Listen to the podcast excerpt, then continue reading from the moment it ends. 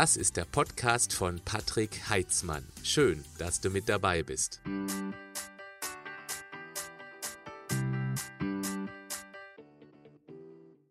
Auf meinem YouTube-Kanal gibt es ein Format, das immer mittwochs gesendet wird, was bei der Community hervorragend ankommt. Es heißt, du fragst, ich antworte.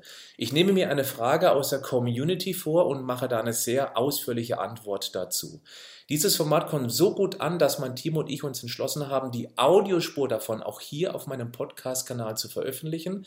Allerdings mit einer etwas ungewohnten Tonqualität, etwas halliger das musst du einfach akzeptieren und auf der anderen Seite verweise ich auch manchmal in diesen Videos auf eine Grafik, die ich natürlich hier in der Audiospur nicht weiter erklären kann. Das kommt aber relativ selten vor, deswegen ist mein Tipp, höre dir einfach die Audiospur an.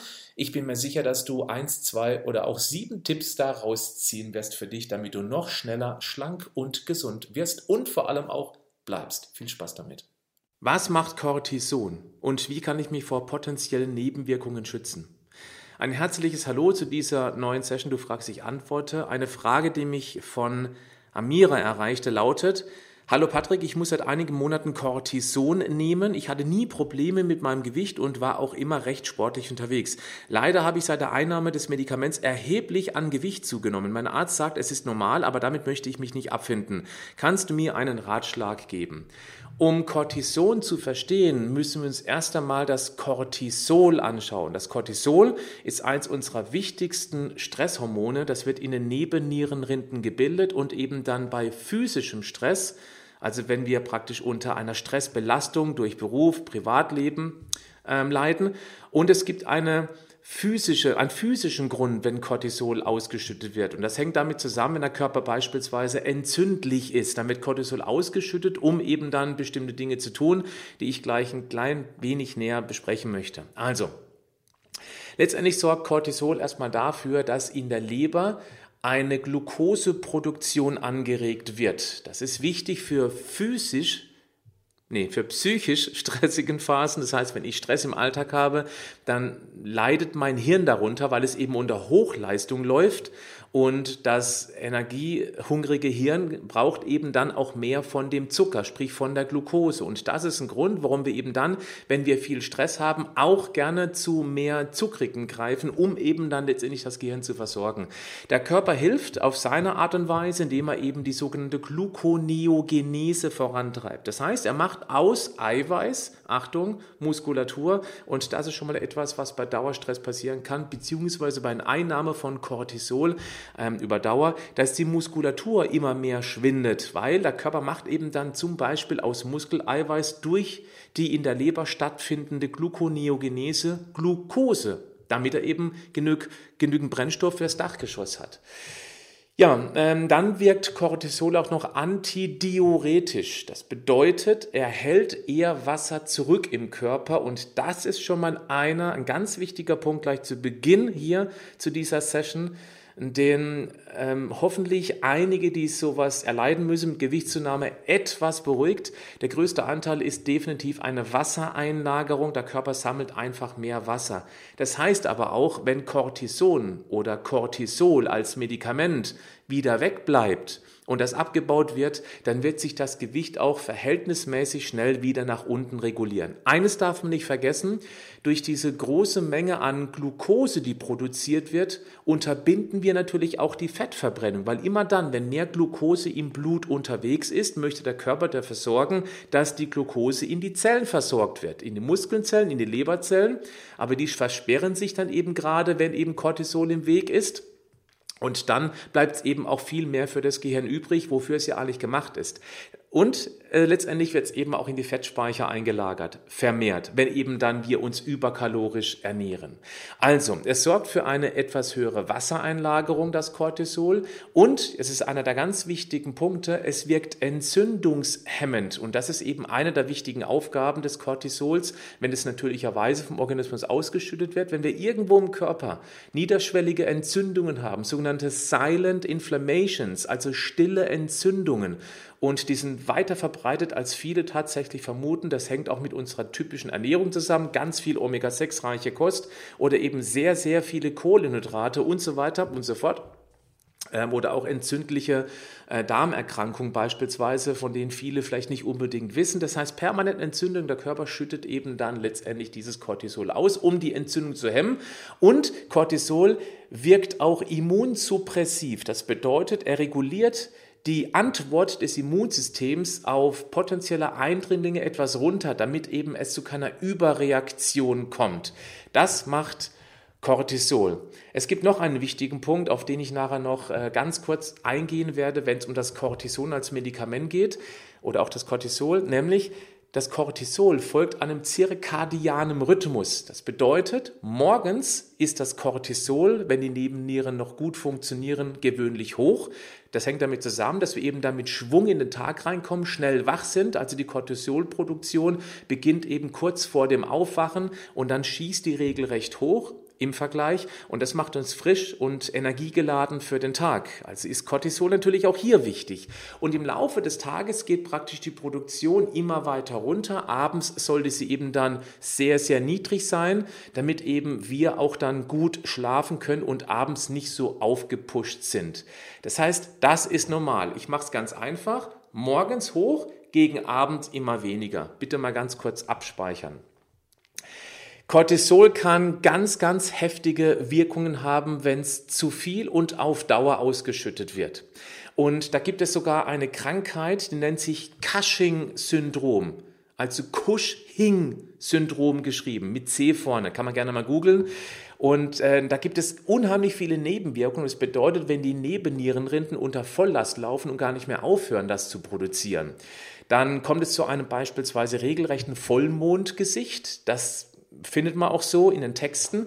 Dann eine Stammfettsucht, das heißt, das viszerale Fett steigt an und das ist das Organfett. Und gerade das Stammfett ist ja das, was eben wie eine riesige endokrine Drüse wirkt und eben auch wiederum potenziell Entzündungen hervorrufen kann. Deswegen ist ja auch das viszerale Fett so ein Problem. Und wer eben unter Cushing leidet oder eben generell sehr, sehr viel Cortisol produziert oder über lange Dauer das Medikament bekommt, und zwar oral oder, oder ähm, per Spritze, also intravenös, dann ähm, haben wir ein echtes Problem, weil das fördert eben diese Stammfettsucht. Dann kommt es auch zu Zyklusstörungen, zu Akne und natürlich, das habe ich vorhin kurz schon mal angesprochen, zur Muskelschwäche, weil eben das Cortisol, das dauernd viel ausgeschüttet wird, eben die Muskulatur immer mehr abbaut.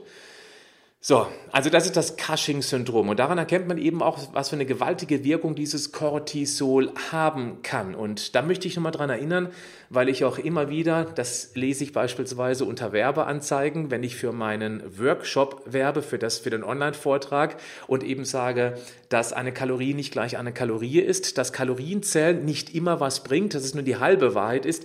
Hormone haben einen wesentlich größeren Einfluss auf den Organismus, als sich die meisten Menschen überhaupt vorstellen. Und der einfachste Beweis ist eben dieses Cushing-Syndrom, weil die baggern nicht unendlich viele Kalorien rein und nehmen trotzdem ganz gewaltig zu. Und da bringt eine Kalorienbilanz leider gar nichts. Also wer Lust hat und meinen Vortrag noch nicht gesehen hat, da packe ich diesen Link in die Show Notes rein. Jetzt kommen wir aber zum Cortison. Cortison, das ist die, Achtung, die inaktive, die oxidierte Form des Cortisols. Und das ist ein wichtiger Punkt, weil Cortison, wie es eben immer wieder beschrieben wird, dass man als Medikament bekommt, ist nicht aktiv. Wenn man Cortisoncreme bekommt, dann ist es eigentlich keine Cortisoncreme, sondern da sind Corticosteroide drin und die wirken dann wie Cortisol. Cortison wirkt nicht. Ganz wichtig. Ist eine Randnotiz, weil für das tägliche Leben ist das nicht unbedingt notwendig, aber es ist einfach immer wieder falsch erklärt, wenn es heißt, ich habe eine Cortisoncreme. Es ist nur umgangssprachlich so bezeichnet. Dieses Cortison wenn man das oral nimmt, also per Tablette, per Medikament, oder eben auch wenn man es gespritzt bekommt, das wird erst in der Leber aktiviert zu Cortisol. So, und da ist schon mal ein ganz großer Unterschied zwischen einer Salbe, weil die Salbe ist eben dann dieses Corticosteroid. Es hat aber dafür weniger Nebenwirkungen, weil es eben auch nicht über die Leber läuft. Und das Orale, das läuft über die Pfortader nach der Verdauung, also wenn es im Darm aufgenommen wird, geht es über die Pfortader durch die Leber und in der Leber wird es eben dann aktiviert. Und äh, das kann eben auch mit der Leber irgendwann durchaus, wenn man das über lange Dauer nimmt, in Mitleidenschaft ziehen. Jetzt komme ich mal so ein bisschen zum Problem bei den Medikamenten, egal ob Cortisol oder Cortison. Man schmiert sich das auf die Haut, das sind die Nebenwirkungen relativ gering. Oder man nimmt es eben als Medikament und dann haben wir praktisch eine permanente Verfügbarkeit von diesem Cortison aktiviert zu Cortisol. Und denk bitte nochmal, deswegen habe ich dich vorhin um die Abspeicherung im Hinterkopf gebeten, um diesen zirkadianen Rhythmus. Denn jetzt haben wir dauernd mehr Cortisol im System und es folgt nicht mehr diesem Rhythmus, den ich vorher ganz kurz angezeigt habe. Das heißt morgens viel Cortisol, abends wenig. Wenn ich beispielsweise morgens Cortisol nehme, dann muss man wissen, dass die Halbwertszeit, also dann, wann sich das Cortisol halbiert hat in der Wirkung, in der Verfügbarkeit, die Halbwertszeit beträgt acht bis zwölf Stunden. Nach zwei Tagen sind ungefähr 90 Prozent davon wieder aus dem System. Das ist insbesondere dann interessant, wenn man wissen möchte, wie lang eben das noch nachhält, wenn man Cortison genommen hat. Also ungefähr zwei Tage, das sind 90 Prozent weg abgebaut. Aber acht bis zwölf Stunden und immer noch die Hälfte ist da. Und das kann genau diesen zirkadianen Rhythmus ziemlich durcheinander bringen. Jetzt möchte ich aber auch in die Einflugschneise kommen, was wir denn tatsächlich tun können, wenn wir Cortisol, Cortison nehmen. Da gibt's eine eine Richtlinie, sage ich einfach mal, auch wenn es keine wirkliche Richtlinie ist, aber das, wo sich die Ärzte hoffentlich dran halten. Und zwar heißt das, so viel wie nötig, so wenig wie möglich. Wenn man unter 7,5 Milligramm pro Tag bleibt, dann bleibt man auch unter der Cushing-Schwelle. Das heißt, man hat erheblich weniger Beschwerden. Das ist wichtig, deswegen habe ich vorhin auch dieses Cushing erwähnt. Das heißt, wenn ihr einen Arzt habt, dann sprecht ihn ruhig darauf an, ob man mal mit einer Minimalmenge beginnen kann und merkt ihr bitte mal diese 7,5 Milligramm pro Tag und schau mal, ob du da drunter bleiben kannst mit deinem Arzt. Das nimmst du bitte mal mit, falls es dich betrifft. Und dann kannst du selber gucken, ob du deutlich drüber bist oder eben noch deutlich drunter, weil es ist natürlich auch dosisabhängig, aber auch individuell verschieden, welche Beschwerden man bekommen könnte. Ich halte es für sowieso immer am allerwichtigsten. Ja, wenn man Cortisol nehmen muss oder Cortison, dann muss man das halt eben nehmen, um akute Beschwerden zu lindern. Gar keine Frage. Das ist in Ordnung, bin ich der Meinung. Aber, dass man sich eben da nicht darauf verlässt, dass eben nur das Symptom behandelt wird. Natürlich hilft dann Cortison, Cortisol. Aber die Ursache wird meist nicht mitbehandelt. Ich mache ein einfaches Beispiel. Bei Neurodermitis wird häufig Creme draufgeschmiert, eben eine Cortisoncreme. Das hilft auch in dem Moment durchaus, nicht immer. Aber wo liegt denn die Ursache für diese Neurodermitis? Da solltest du wissen, dass der Darm ganz häufig bei Patienten mit Neurodermitis ziemlich angeschlagen ist. Und da steckt dann auch vermutlich tendenziell eine Ursache.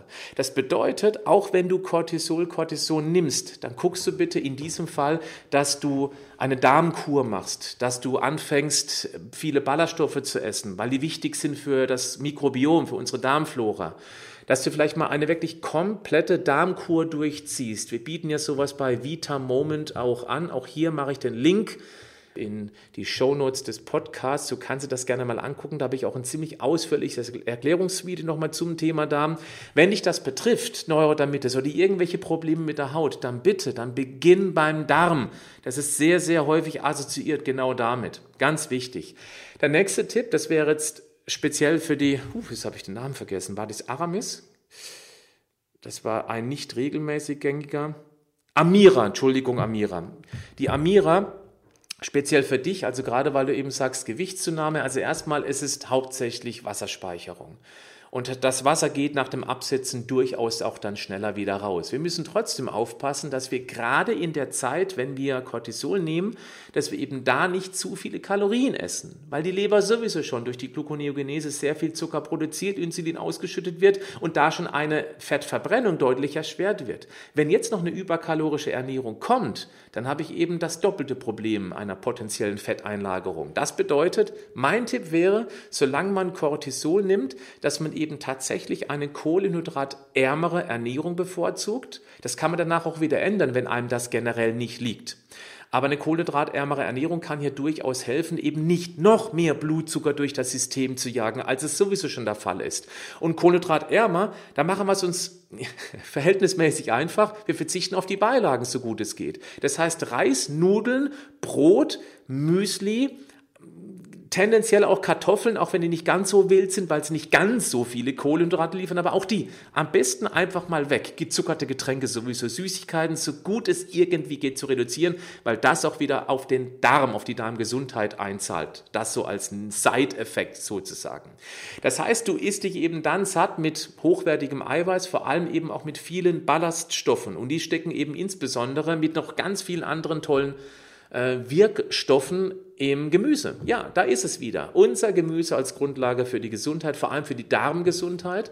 Und ähm, Flohsamenschalen könnten auch helfen. Das ist einfach auch ein sehr, sehr guter Ballaststoff, beziehungsweise um auch länger satt zu bleiben, Glucomananen. Das könnte man beispielsweise auch noch eben dann zusätzlich nehmen.